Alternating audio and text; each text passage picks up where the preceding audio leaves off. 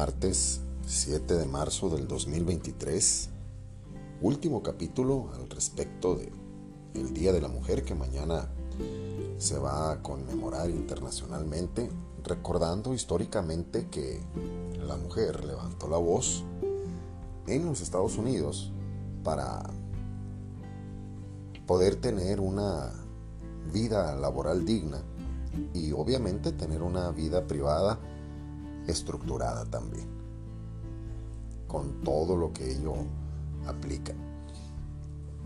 Y desde el capítulo grabado anteriormente, se les dijo que no iba a utilizar la Biblia. Y vamos a tratar de no utilizarla porque como usted ya leyó, el título es Mujer, ¿qué quieres?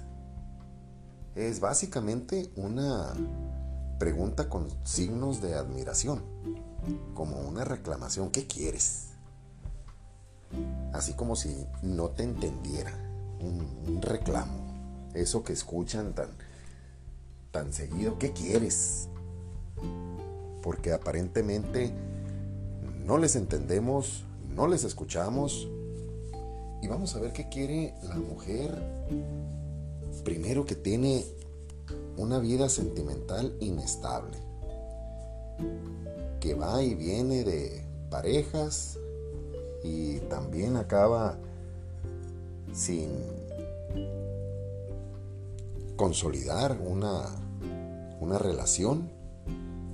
Y de repente pues dice que ah, pues todos son mis amigos y amigos con derechos y le pierde todo amor y todo cariño, tanto a su cuerpo como a su intimidad, a su espacio de, de una bella dama. Acaba sin un valor definido como ser humano y a veces con hijos de uno y de otro y problemas aquí y allá y que la nueva pareja de mi expareja y y el padrastro de acá, bueno, una verdadera ensaladita de problemas por no tener esa sabiduría de lograr una espera. Se llama esperanza, así se llama. De consolidar sólidamente la espera primero que nada, sin brincarse un solo espacio de su vida. Y si se lo brincó, pues ya estamos como para aprender, para tener una madurez al respecto. ¿Qué pasa también con aquella mujer que ya quiere independizarse y se va temprano de su casa y no logra configurar una vida con estudio, no porque la sociedad así lo diga ni así lo dicte, sino por tener eso que las primeras mujeres que hicieron valer esa voz fuerte, estructuraron de que se les permitiera estudiar, que se les permitiera entrar en una vida pública y acaban trabajando en una maquiladora con todo respeto, como inicio está muy bien, pero mantenerse ahí y además encontrarle la maña al trabajo. Porque en tal parte si te dan comida, hay que trabajar ahí. Porque en tal parte si te dan el transporte, hay que trabajar ahí.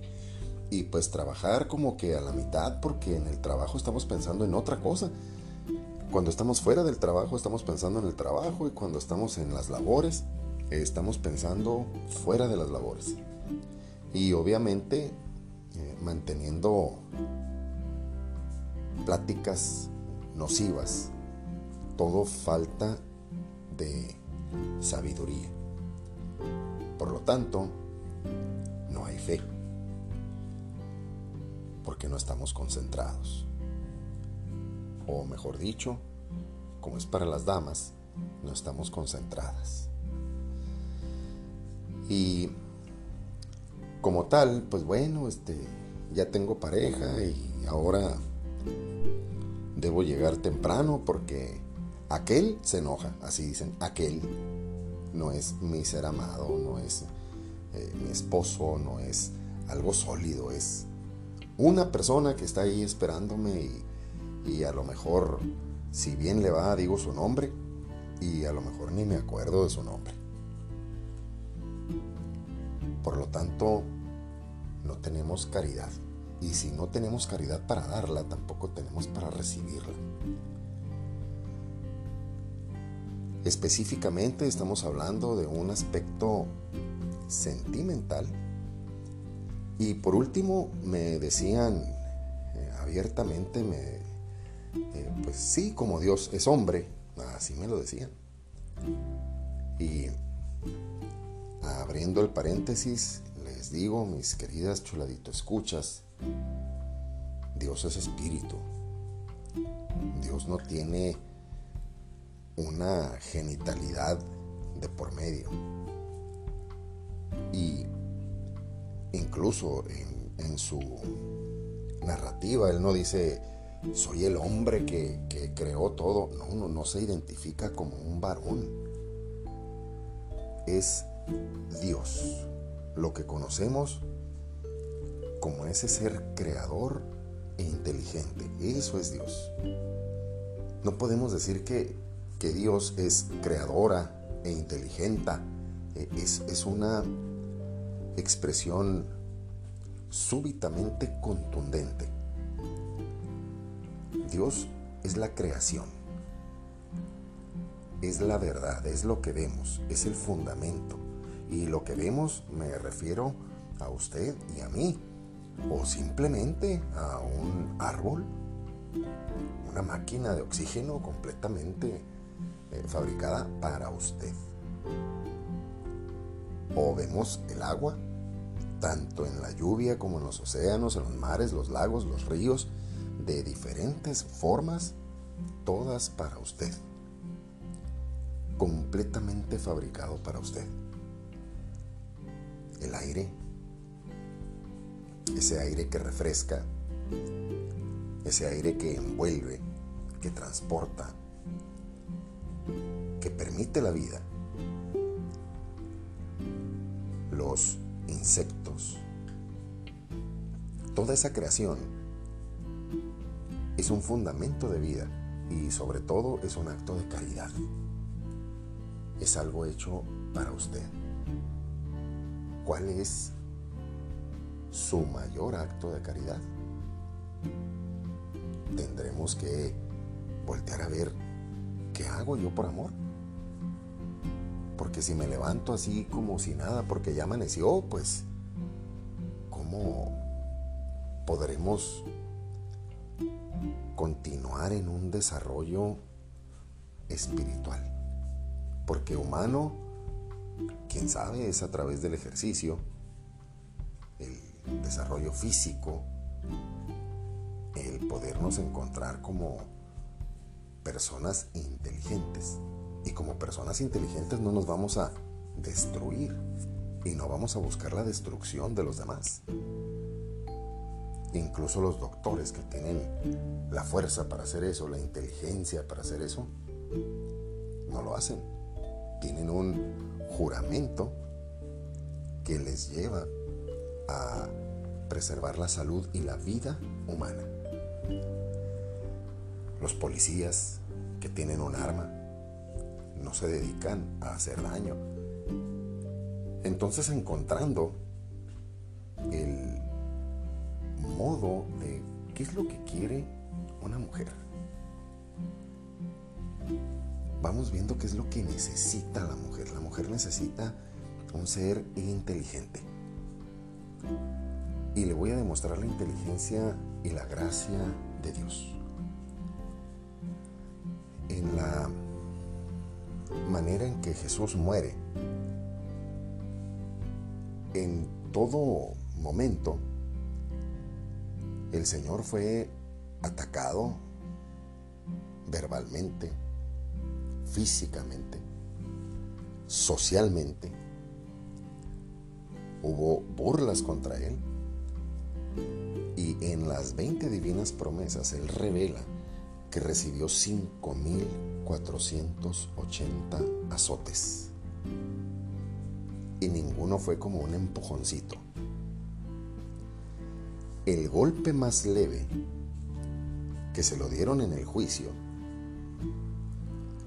le rompieron el pómulo. Y eso es notorio en la sábana santa. Es notorio cuando la Verónica enjuga su rostro. El, el modo que él sufrió bueno, que sufrimos nosotros como tal, Él decidió cargarlo, pero no nada más por los varones. Él también cargó con todos los pecados femeninos, con todos esos que dicen que en algún momento su servidor también dijo, Dios no existe. Y míreme, no me quedó otra que reconocer que vaya que existe, que yo existo por Él. No hubo forma de hacerme a un lado. Y así, tantas mujeres, ¿cuántas veces no han de pensar todas esas mujeres que abortaron sin querer? Que ya tenían la vida en su vientre. Y que no se pudo lograr ver el nacimiento de su hijo sino que espontáneamente salió de su cuerpo. Ese sufrimiento que, cargan, que, que estuvieron pensando, yo ya estaba embarazada, yo ya iba a lograr la vida, así como María. Y nos regresamos con todas aquellas mujeres que irresponsablemente, aunque haya sido accidentalmente el haber abortado, abandonan a ese ser que desgraciadamente nace sin vida. ¿Cuántas veces no hay niños así en el, en el vientre por nacer, petrificados que ahí, ahí murieron en el vientre de la madre y tuvieron que aplicarle el, el método de abandono de ese bebé en el vientre. Cuando la gente le pone el título de aborto a esa acción, yo trato de no utilizarla y en lo más posible usted va a encontrar que, que no lo utilizo casi, porque en realidad eso es un engaño, no es eso. No es así como le llaman. Eso que le llaman es un asesinato. Si el abandono del cuerpo de ese niño, del cuerpo de la madre, donde se estaba alimentando, donde se estaba gestando, desarrollándose, es meramente accidental, que no haya sido provocado, que no haya sido por una incidencia, no debe de tener ninguna culpa la mujer. Pero si se realizaron actividades propias para no lograr que ese embarazo finalizara, discúlpeme, pero eso no se llama interrupción del embarazo, no se llama así, no es, no es ponerle pausa, eso se llama asesinato. Y volviendo a la sábana santa, un es una tela en la que fue envuelto el mismo Jesús y ha sido estudiada. La más aceptada está en Sevilla, en España. O sea, aún existe. Y cuando se acerca a la, a la sábana y se logran los estudios propios, los científicos han determinado que esa sábana sufrió quemaduras y se ve en la sábana que las quemaduras forman la silueta de nuestro Señor Jesucristo. Le llamo así porque estoy convencido de eso, porque esto que le voy a decir es uno de los actos de mayor convencimiento para mí. La sábana santa puede decir a alguien, no, pues es que fue pintadita o fue quemadita, pero no hay una precisión del instrumento con el que se quemó. O sea, ese esa pieza de tela, ese pedacito de tela, fue grabada a fuego. Y ese precisamente es la prueba de que Jesús resucitó. Esa es una de las tantas pruebas de mi fe hacia Jesús y hacia todo lo que Él hizo, que tenía razón. Porque cuando Él resucita, igual que en la mesa, que en la iglesia, se lleva a cabo un fenómeno físico, es algo real, es algo que se puede medir. Que nuestra cabeza no lo pueda procesar, eso es diferente. Pero que sea algo que existe como un fenómeno, está determinado que cuando Jesús resucita, su cuerpo irradia su cuerpo brilla, así como brilló el domingo pasado Tabor. Los discípulos lo vieron y postraron su rostro en tierra. Y luego les dijo Jesús, no teman. Y entonces los discípulos veían en Jesús algo impactante. Los mismos discípulos se ponen nerviosos y le dicen, hagamos tres tiendas. O sea, quedémonos aquí. Oremos aquí. Aquí va a ser la casa de Dios. Y le dice Señor, no, tenemos que bajar y a seguir trabajando. Y no teman y no platiquen de esto hasta que haya resucitado. Entonces, pues ¿quién resucita? El, el modo de que no se han encontrado restos de Jesús, ni los encontrarán jamás, es porque Él está vivo. Ese es el punto. Mujer, ¿qué quieres? ¿Quieres un amigo? Un amigo en quien confiar así como él, que te enseñe con amor como le enseñó a la samaritana. Mujer, ¿qué quieres? Vamos a ver cuándo dijo eso Jesús. Porque eso es para ti, mujer. Igual como es para mí. Sucedió... No me aguanté, perdóneme usted en el Evangelio de Juan capítulo 2, el primer milagro en la boda de Caná. En el nombre del Padre, del Hijo y del Espíritu Santo. Amén. Tres días más tarde se celebraba una boda en Caná de Galilea. Y la madre de Jesús estaba allí. También fue invitado Jesús a la boda con sus discípulos. Sucedió que se terminó el vino preparado para la boda y se quedaron sin vino.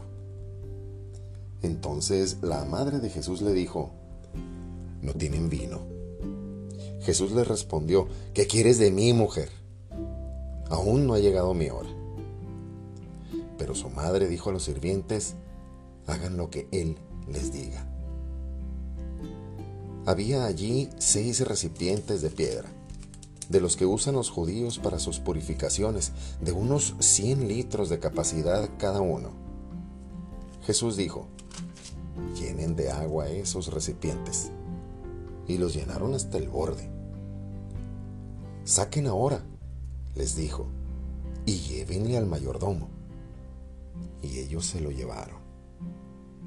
Después de probar el agua convertida en vino, el mayordomo llamó al novio pues no sabía de dónde provenía, a pesar de que lo sabían los sirvientes que habían sacado el agua.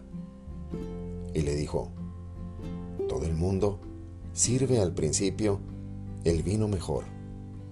Y cuando ya todos han bebido bastante, les dan el de menos calidad. Pero tú has dejado el mejor vino para el final. Esta señal milagrosa fue la primera, y Jesús la hizo en Caná de Galilea. Así manifestó su gloria y sus discípulos creyeron en él. Jesús bajó después a Cafarnaúm con su madre, sus hermanos y sus discípulos, y permanecieron allí solamente algunos días. Palabra de Dios, te alabamos Señor en el nombre del Padre, del Hijo y del Espíritu Santo. Amén. Perdóneme usted que le eché mentiras, que le dije que nada más le iba a decir cosas fuera de la Biblia, pero es maravilloso encontrar qué quieres, mujer. Ahí está lo que quieres, está Cristo. Claramente, si tú estás sola, está Cristo. Si estás triste, está Cristo. Si tienes hambre, está Cristo. ¿Qué le vas a pedir al Señor que no te dé? Todo. Siempre y cuando sea para la gloria de Él, como dice ahí al final. Una vez más, vamos a repasar y desmenuzar esto un poquito para celebrar el Día de la Mujer. Qué chula, celebrando el Día de la Mujer con la palabra de Dios. Cuando están en la boda, me imagino que María, nuestra madre, porque Él nos la dio en la cruz, le dice a Jesús, no tienen vino. No le dice, mi hijo, aviéntate un milagrito, mi hijo, porque no hay oxos todavía porque todavía no hay eh, eh, supermercados, como dicen en Los Ángeles, todavía no hay marquetas. Este, no, podemos ir a comprar ahorita. Échate un milagrito, ¿no? así algo de mucho trabajo para que la gente... No, no, no, no, no. María, firme, como toda mujer, como toda hermosa mujer, le habla así en una parábola de ladito, diciéndole, como cuando me decía a mí mi madre, mi hijo, hoy pasa la basura. Ah, pues qué bueno, decía yo como hombre, no, pues está bien, porque si no se va a engusanar toda la calle. Pues lo que quería decir eso es que Reinaldo, chuladito, te toca sacar la basura y ya es hora porque si no se nos va a pasar el camión. Eso es lo que quería decir. Hoy pasa la basura. También cuando me decía mi mamá, eh, quiero ir a la iglesia. Ah, pues está bien, madre, santifíquese. Yo en ese tiempo yo no, eh, ni creía yo en, Dios, ni mucho menos en la iglesia, andaba muy alejado, muy pervertido. No le voy a decir que ahora esté santo, pero pues estamos buscando al Señor a cada momento. Y eso significaba, el quiero ir a la iglesia, significaba me vas a llevar, te vas a quedar conmigo y después me vas a llevar a comer. Eso significaba, quiero ir a la iglesia. Así le dice nuestra madre a Jesús, no tienen vino. Y Jesús, cuando le argumenta esa pregunta, con fuerza Jesús le respondió, ¿qué quieres de mi mujer? Mujer es en donde él atenúa con una preguntita pero lo demás era así como que un reclamo, ¿qué quieres de mí? O sea, él no tenía permiso para hacer milagros. Todavía no había iniciado su ministerio, nomás lo invitaron a la boda. Imagínese, Dios en la boda y no dando una bendición. Pues Él estaba ahí. Él estaba en esa boda. Y Él está frente a ti así como estaba en esa boda, está en tu trabajo, está en tu familia, está ahí alrededor. Nada más necesitas decirle, ¿qué ocupas? Y le dice Jesús, aún no ha llegado mi hora. Todavía no puedo hacer milagros, madre. Y le dice su madre a los sirvientes, hagan lo que Él les diga. Le está arrancando un milagro a Dios, le está diciendo María, como mamá le está diciendo, ahí viene un milagro. Eso es fe. hagan lo que Él les diga. Y los sirvientes, me imagino que estarían preocupados de que ya no había vino que servir, solamente había agua.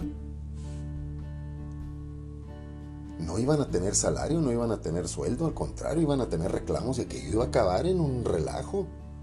Esa agua, ahí dice, había ahí seis recipientes de piedra de los que usan los judíos para sus purificaciones. Esa agua era para lavarse las manos.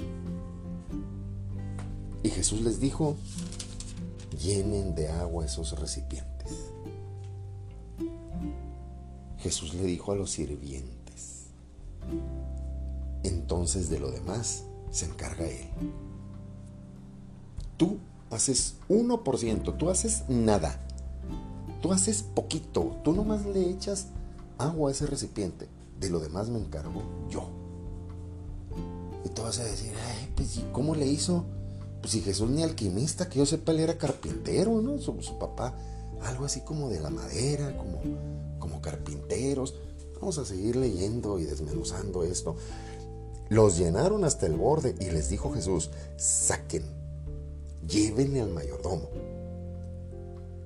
Y el mayordomo prueba, él no se dio cuenta de lo que había pasado, él, prueba eso y antes de decirle a todos, hey, hay vino otra vez, ¿quién quiere vino? Antes de eso, le habló al novio.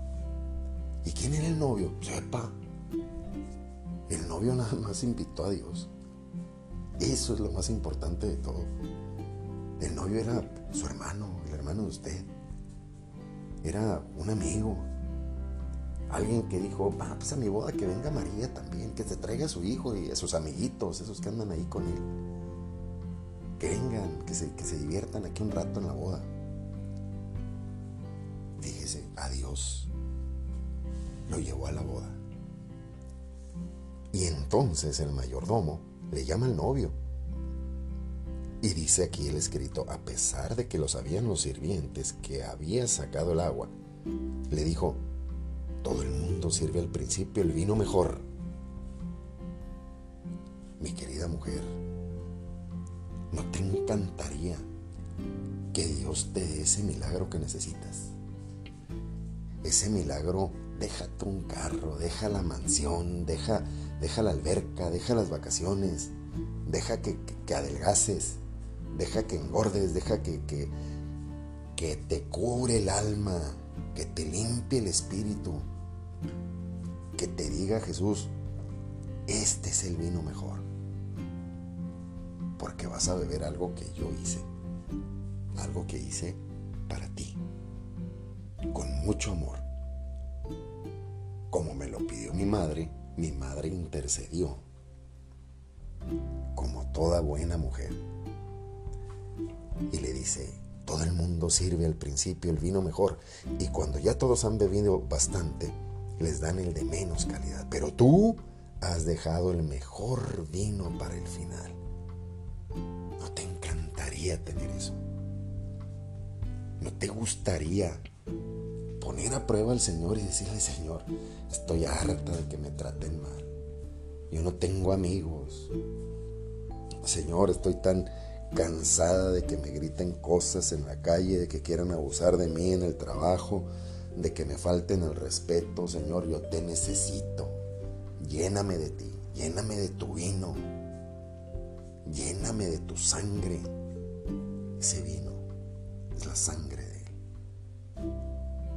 y todo sale del agua, del agua de su costado, de su costado de piedad. Mi querida chuladito, escucha. Ojalá invites al Señor, porque yo te puedo hablar muy bien de Él.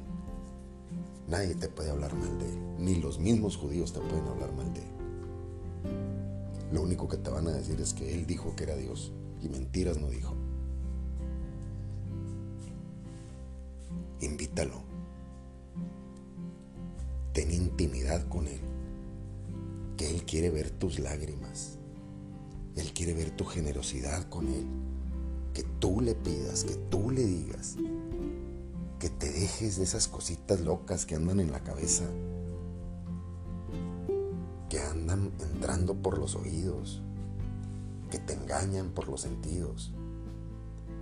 Choladito, aquí donde yo vivo voy a hacer la burla si todos me ven, si se dan cuenta que yo quiero al Señor. Verás, haz la prueba y verás. Capaz que hasta los vas a evangelizar. Mi queridísima Choladito, escucha. Sí, pon un reclamo general. Sí, no te muestres conforme con lo que tienes, porque lo mejor está por venir. Lo mejor está con María y con Jesús. Ahí empieza todo.